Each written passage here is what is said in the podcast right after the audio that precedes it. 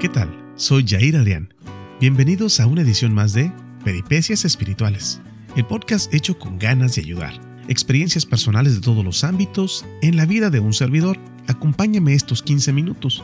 Te comparto mis peripecias vistas a través de la fe. Episodio número 3. Y prometo amarte y respetarte casi. ¿Recuerdas o sabes los votos que se dicen en el matrimonio? ¿Alguna vez has querido recordárselos a tu media naranja?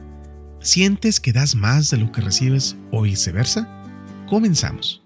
Para bailar tango se necesitan dos. Dicho popular, matrimonio. Para toda la vida. Este tema traté de dejarlo para después, más adelante. Pero creo que es importante y no puedo conscientemente solo darle largas. Es un tema difícil no por lo que se tenga que saber, sino por lo que se tiene que decir. Y con tan solo una mirada alrededor basta para darme cuenta de que es una realidad dolorosa en varios casos de familiares y amigos.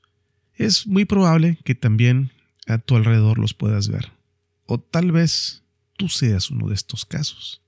No es posible tratar con detalle, de forma personalizada este tema, pero trataré con el favor de Dios. Hoy te comparto de la realidad del matrimonio en mi vida. ¿Alguno de ustedes recuerda a Mafalda? Había un personaje, Susanita, que en lo único que pensaba era en casarse y tener hijos. Yo creo que me puedo identificar con el personaje, solo que sería Susanito. Así es, según recuerdo, desde temprana edad tuve la idea de ser papá y por consiguiente tener una esposa. Sí, ese es otro tema pero por ahora solo diré que para mí era obvio, natural, esperado, el curso normal de la vida. Si iba a tener hijos, pues había que tener una esposa. En mi tiempo inmundo no existía la una sin la otra. No era común, no sé ahora, pero antes no recuerdo que mi madre o padre me prepararan para el matrimonio o el noviazgo, y a lo que recuerdo, tampoco a mis amigos o amigas.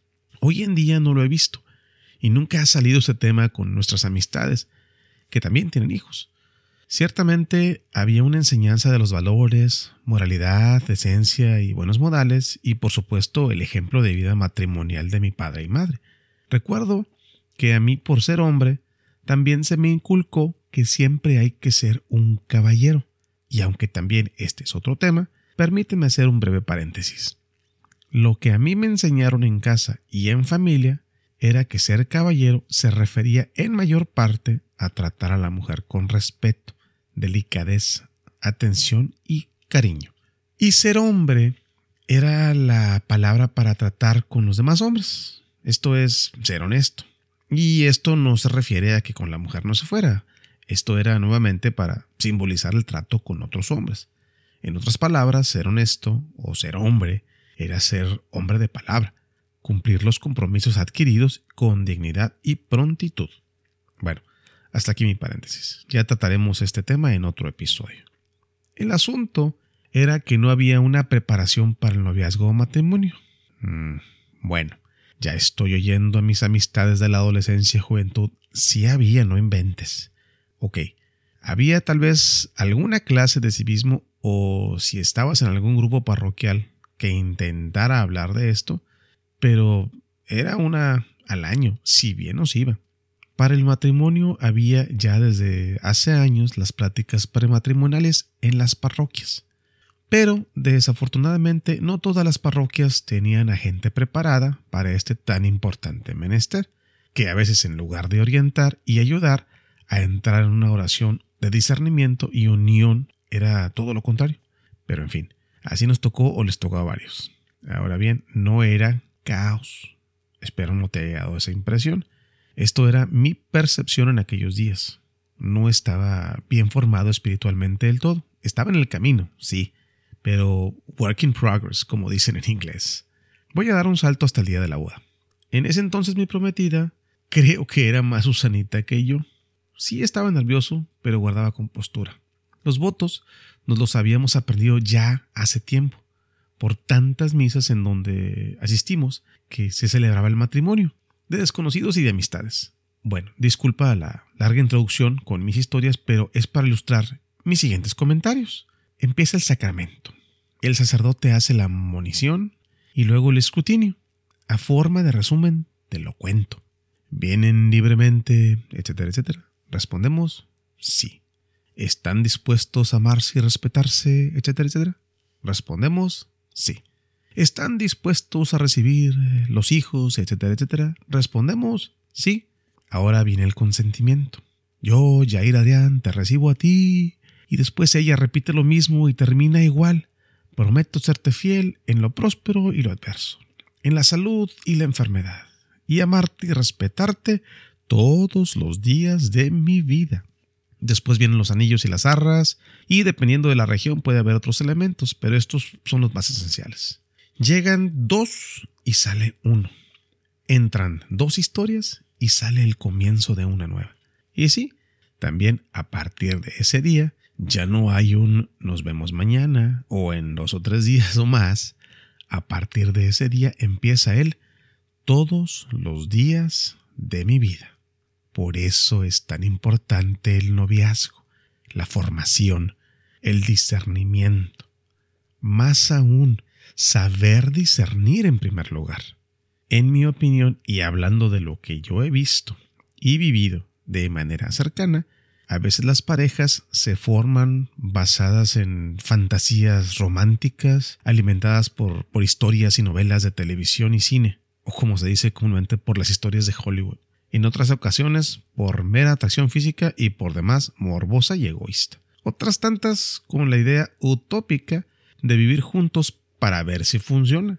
Y otras más con el simple miedo y resistencia de no perder su libertad y que no necesitan un papel.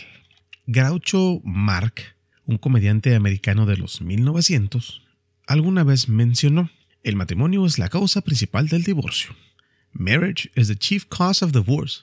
Si uno está en un ambiente de bromas, esta puede ser de hecho graciosa. Es una broma irónica o satírica. ¿Por qué uso estos adjetivos? pues es como decir, eh, la vida es la causa principal de la muerte, o la felicidad es la causa principal de la tristeza.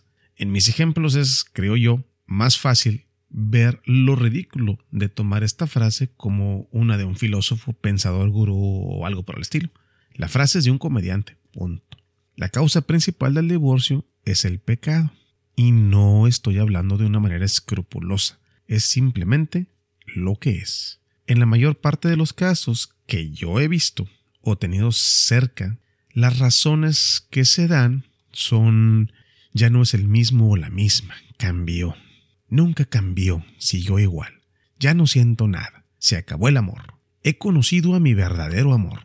No tenemos nada en común. Es puro discutir. Ah, su familia se mete mucho. Me siento sofocado, sofocada, y necesito mi libertad. Nuevamente, estas son de las más comunes. No quiere decir que no haya otras, pero son en mi experiencia las más típicas. ¿Te das cuenta? Son falta de preparación. Son egoísmos, malas influencias, ira. Y todas en busca de un solo objetivo. La división. Divide y vencerás.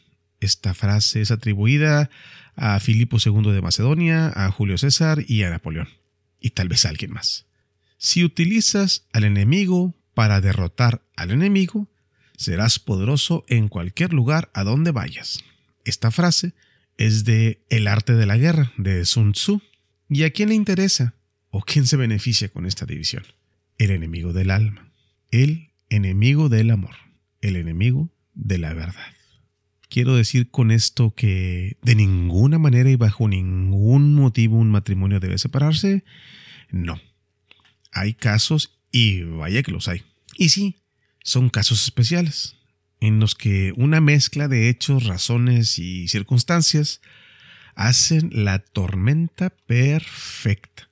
Y con esto digo que no necesariamente alguno de estos sin los demás sea motivo suficiente para todos o todas de pensar en la separación, divorcio, disolución o alunación. Uno en particular, que es todo un tema aparte, pero es bueno tratarlo en su propio episodio. Es el maltrato físico y psicológico. Pero aún en estos casos, es bueno que sepas las opciones y sus consecuencias. Hay un artículo que resume la separación, divorcio y nulidad, es de catholic.net. El link lo encontrarás en www.peripeciasespirituales.com. Lo dicho, es un tema bastante extenso y que abarcaría por lo menos un episodio propio. Por el momento solo lo dejaría así. Si estás o conoces a alguien en esta situación de maltrato físico y o psicológico, trata de ayudar, trata de buscar ayuda. Es probable que la separación sea necesaria de forma inmediata, tal vez temporal, tal vez permanente. Retomando el tema del matrimonio y los motivos más clásicos que la pareja o uno de ellos da para terminar la relación. Creo que cualquier matrimonio te puede decir que hay momentos en los que parece que todo cambió o por el contrario, que algunas cosas que se desea que cambien no lo han hecho. Que a veces se creen no sentir nada, que se acaba el amor, que al parecer no se siente o no se tiene nada en común, que hay momentos o temporadas que al parecer es solo discutir, o que familiares están demasiado involucrados. Y llega un momento en el que se quiere encontrar una salida, un respiro, un break. En las peripecias que he hecho en ese tema, hay algunas que parecen imposibles o que agotan en demasía. Y sí, las he visto en otras parejas cercanas también. No quiero decir que es totalmente normal o que todas van a pasar en algún momento. No. Hay quienes solo hacen peripecias con algunas pocas, otras con casi todas, y otras con todas y tal vez algunas más. Pero si te has dado cuenta, no puse en esta segunda lista todas las de la primera lista. Omití la de he conocido a mi verdadero amor. Esta puede ser, si no la más peligrosa, una de sumo cuidado, ya que implica no solo una separación paulatina, sino que involucra a una tercera persona y un problema y pecado mayor, el adulterio. ¿Es posible sobrevivir a todos estos ataques? ¿Hay esperanza? Claro. Y somos muchos matrimonios que podemos testificarlo. Hay subidas y bajadas y a veces se ven más las bajadas. Sí, es parte de la tendencia quebrada que tenemos. Pero esto no quiere decir que todo es malo o que es más lo malo que lo bueno. No. La receta, pues, y usando la comparación de la cocina, hay ingredientes básicos, unos indispensables, y hay muchos que son de la sazón personal. Te comparto el ingrediente básico e indispensable. Dios. Una vida de oración es buena, pero una vida de oración en pareja es un sacramento. ¿Recuerdas que mencionaba las frases de división y el que se beneficiaba de esto? En todos los casos que yo he visto, e inclusive en mi misma experiencia, cuando las susodichas razones emergen, es bastante claro y notorio que la vida de oración de la pareja se está debilitando, o siempre ha sido débil. Y no solo eso, en varios casos no solo es débil, sino que se convierte en rebeldía y aversión a Dios. Más claro, ni el agua, como dice el dicho.